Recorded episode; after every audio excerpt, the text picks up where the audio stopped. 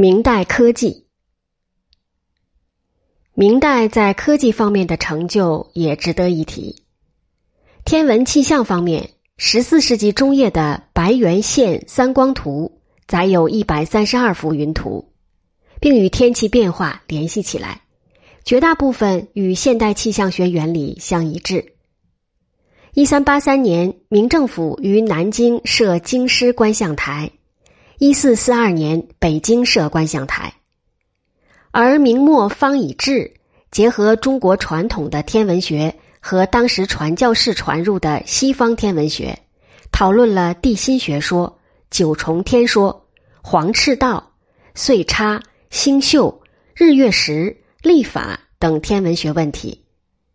其著名的代表作《物理小时》共十二卷，十五类，依次为。天类、地类、风雷雨阳类、地类、粘猴类、人参类、医药类、饮食类、衣服类、金石类、器用类、草木类、鸟兽类、鬼神方术类、异事类。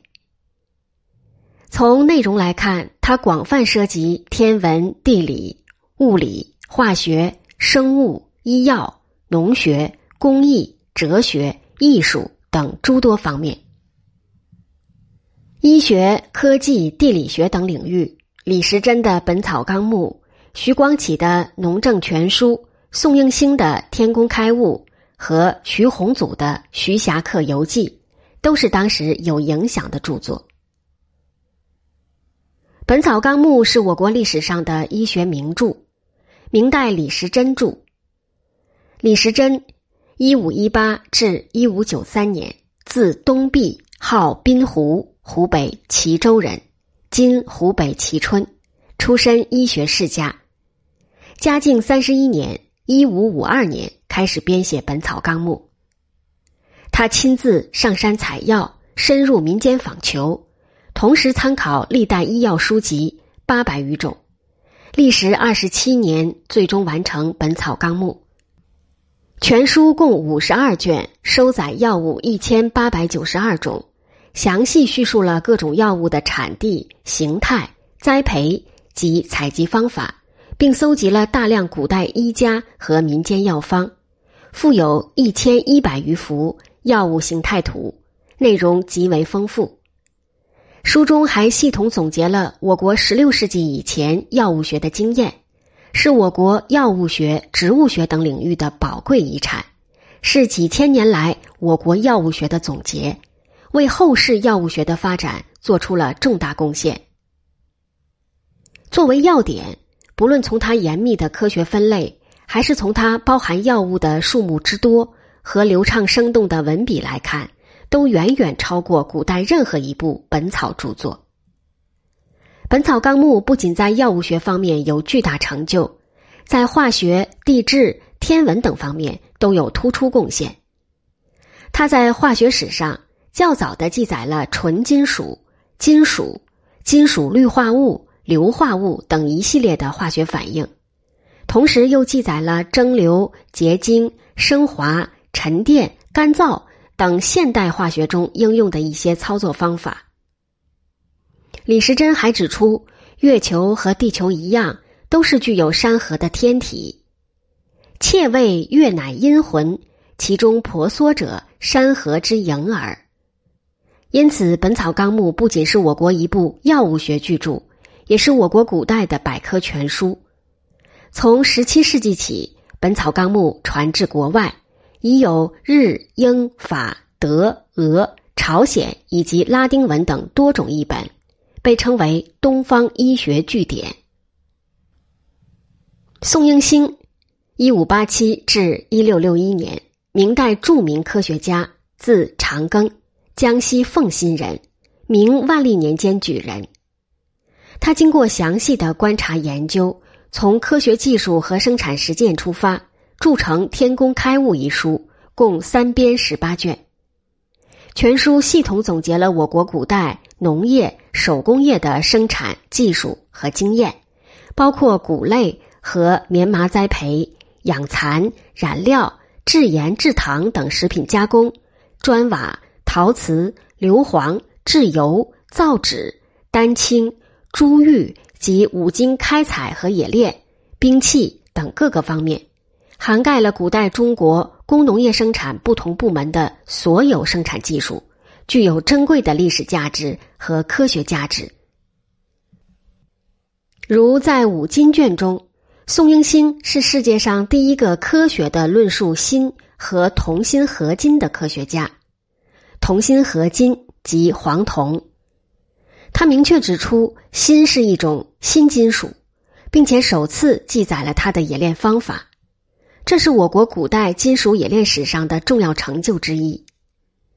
全书对中国古代的各项技术进行了系统的总结。构成了一个完整的科学技术体系，特别是对原料的品种、用量、产地、工具构造和生产加工的操作过程等，均有详细说明。书中附有一百二十三幅作者自绘的工艺流程插图，画面生动而逼真，线条清晰，比例适当，有立体感，直观的反映了古代各类器物的形状、结构及其原理。以及各种工艺的生产工序和生产过程，成为中国古代科技史上一部里程碑式的名著。《天工开物》初刊于崇祯十年，十七世纪末传入日本，十九世纪广传于日本，十八世纪流传到朝鲜，成为李朝后期实学派学者参引的著作。丹青、五金、乃服。张诗及杀青等篇，由法兰西学院教授如莲摘译成法文，接着再转译成英文、德文，在各国流传。英国学者李约瑟把宋英星称为中国的阿格里科拉和中国的狄德罗。日本学者叟内清也认为，宋英星的书足可与十八世纪法国启蒙学者。狄德罗主编的百科全书匹敌，《农政全书》的作者是徐光启。徐光启，一五六二至一六三三年，字子先，号玄户，松江府上海县人，进士出身，先后任翰林院检讨、内书房教习、翰林院纂修、少詹事、河南道监察御史。礼部右侍郎等职，官至礼部尚书。《农政全书》系徐光启在对前人的农书和有关农业的文献进行系统摘编译述的基础上，加上自己在农业和水利方面的研究成果和心得体会撰写而成。既沿用了前代农书中的大量资料，系统的归纳了前人及当时的文献。同时又融入了自己的体会、科学观点及研究成果，拓宽了科学知识范围，增加了屯垦、荒政、水利等全新的内容。全书共六十卷，五十余万字，内容宏富，既有农本、田制、农事、水利、农器、树艺、蚕桑、蚕桑广类、种植、牧养、制造。荒政等十二目，堪称我国农业科学遗产的总会。《农政全书》的主导思想是富国必以本业，所以《农事》三卷被放在全书之前。其中经史典故、引经据典，阐明农业为立国之本；《诸家杂论》则引诸子百家言，证明古来以农为重。《农政全书》区别于其他农书的一个显著的特点是，该书将农政摆在了首位，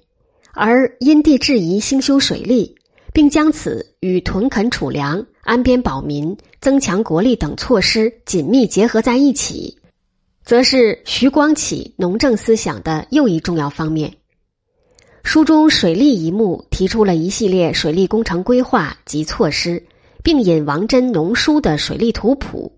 徐氏本人笔记的太溪水法，这些都是我国古代水利建设的经验总结。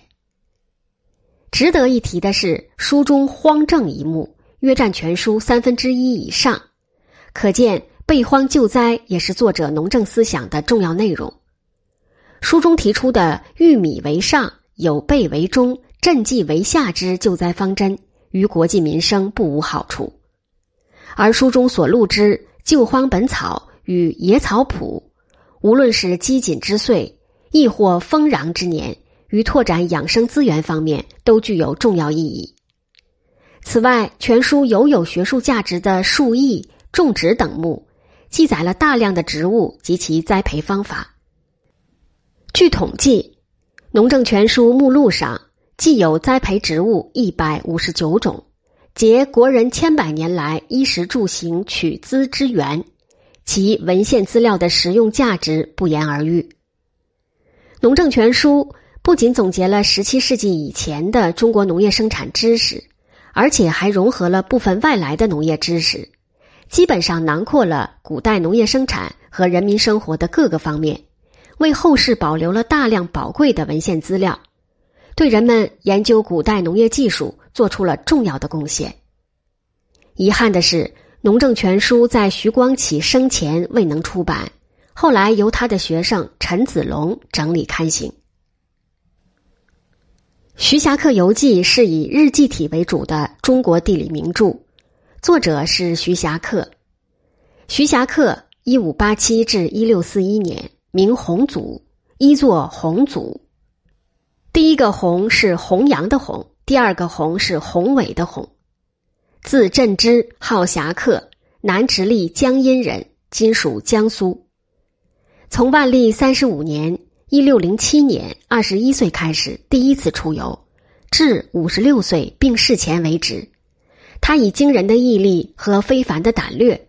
不避风雨，不担虎狼，年年出游，足迹遍及大半个中国。他以科学的态度、敏锐的观察、生动入微的文笔，并附以日记的形式，详细记叙了旅途观察所得，对所到之处的地理、水文、地质、植物等现象均做了详尽的记载，写有《天台山》《雁荡山》《黄山》《庐山》等名山游记十七篇，和《浙游日记》《江右游日记》《楚游日记》《粤西游日记》。《前游日记》《滇游日记》等著作，除散佚者外，已有六十余万字游记资料，身后由他人整理成《徐霞客游记》。书中有关西南地区岩溶地貌的记载，早于欧洲人约两个世纪。传世的《徐霞客游记》文笔生动，记叙精详，极富地理学价值。该书被视为中国最早的一部详细记录所经地区地理环境的游记，也是世界上最早记述岩溶地貌并详细考证其成因的书籍，是研究我国历史地理的珍贵资料。《徐霞客游记》还是一部很好的文学作品，其写景记事，悉从真实中来，具有浓厚的生活实感。书中经常运用动态描写或拟人手法，远较前人游记细致入微。写景时注重抒情，寓情于景，情景交融，使游记表现出很高的艺术性，具有恒久的审美价值。此外，在记游的同时，还常常兼及当时各地的居民生活、风俗人情、少数民族的聚落分布、土司之间的战争兼并等情势。多为正史所不载，因此该书也具有重要的历史学、民族学价值。